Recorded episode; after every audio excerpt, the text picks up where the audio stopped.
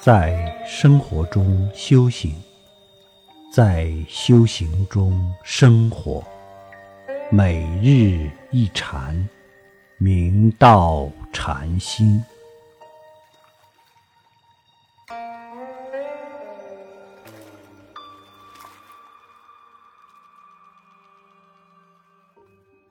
成都府范宪君是圆悟克勤禅师之在家得法弟子。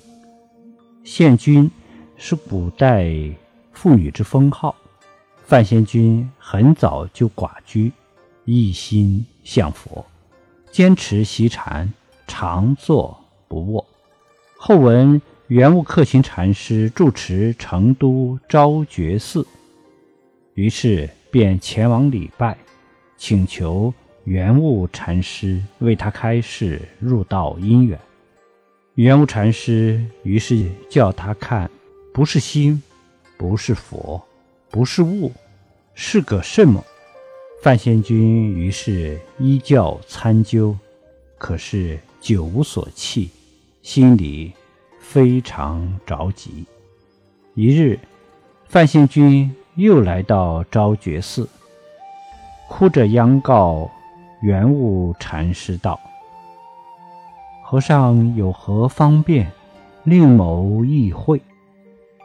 圆悟禅师道：“却有个方便。”于是便叫他只看是个什么。范先君回家后，依教奉行，在日常起居处、举手投足处，专看是个什么。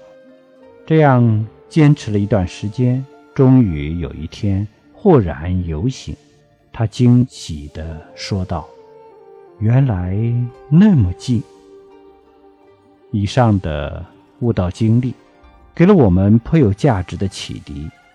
在修行中，不断参问是个什么，于诸法表象上寻根溯源，探究那个源头。